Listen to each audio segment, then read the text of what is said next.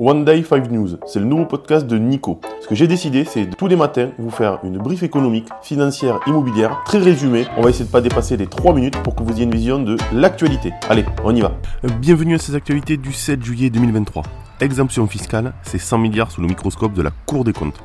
La Cour des comptes appelle à une revue approfondie des dépenses fiscales ou niches fiscales, dont le coût a augmenté de 16% en 10 ans, atteignant 94,2 milliards d'euros. Pierre Moscovici, premier président de la Cour, critique le manque de maîtrise sur ces avantages fiscaux qui représentent près de la moitié des recettes de l'impôt sur le revenu et l'impôt sur les sociétés. Il recommande des mesures pour rationaliser ces dépenses comme le plafonnement des coûts et la limitation de la durée des nouvelles dépenses fiscales. Prêt immobilier, la diminution de la production s'intensifie. La production de nouveaux prêts immobiliers est en baisse en raison de l'augmentation des taux d'intérêt, avec une chute notable en juin pour atteindre 11,1 milliards d'euros, selon les statistiques de la Banque de France. Cette valeur représente un peu plus de la moitié du niveau observé à la même période l'année précédente. L'augmentation des taux d'intérêt a eu pour effet de diminuer la solvabilité de la demande et de contraindre les emprunteurs à modifier leur projet d'achat.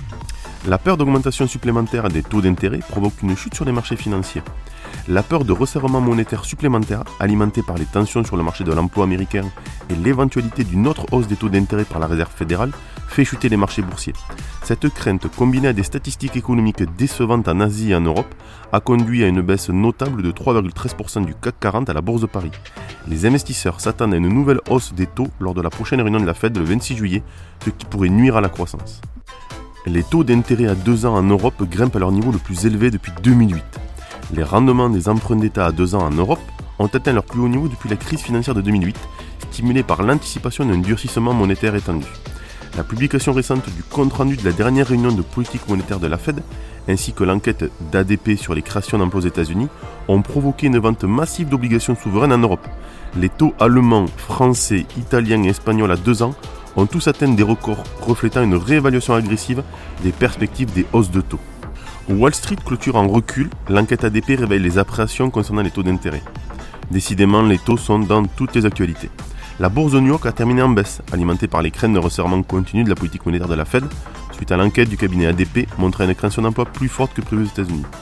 Les indices Dow Jones, S&P 500, Nasdaq ont tous reculé, moins 1,07, moins 0,79, moins 0,82 respectivement. Les secteurs de l'énergie et de la consommation discrétionnaire ont été les plus touchés, tandis que les rendements du trésor ont mondi à la suite de ces nouvelles annonces sur l'emploi. Allez, on passe sur l'analyse. Les investisseurs attendent le rapport mensuel du Bureau of Labor Statistics sur l'emploi aux États-Unis pour juin, anticipant 225 000 embauches nettes et un taux de chômage en léger repli à 3,6%. L'évolution du salaire horaire moyen sera également surveillée de près. Une information clé sur la politique monétaire de la Réserve fédérale. D'autres points d'intérêt comprennent la production industrielle allemande en mai, la balance des paiements française et le discours de la présidence de la Banque Centrale Européenne, Christine Lagarde. Aucune publication de résultats d'entreprise majeure n'est prévue. Allez, bonne journée et bonnes vacances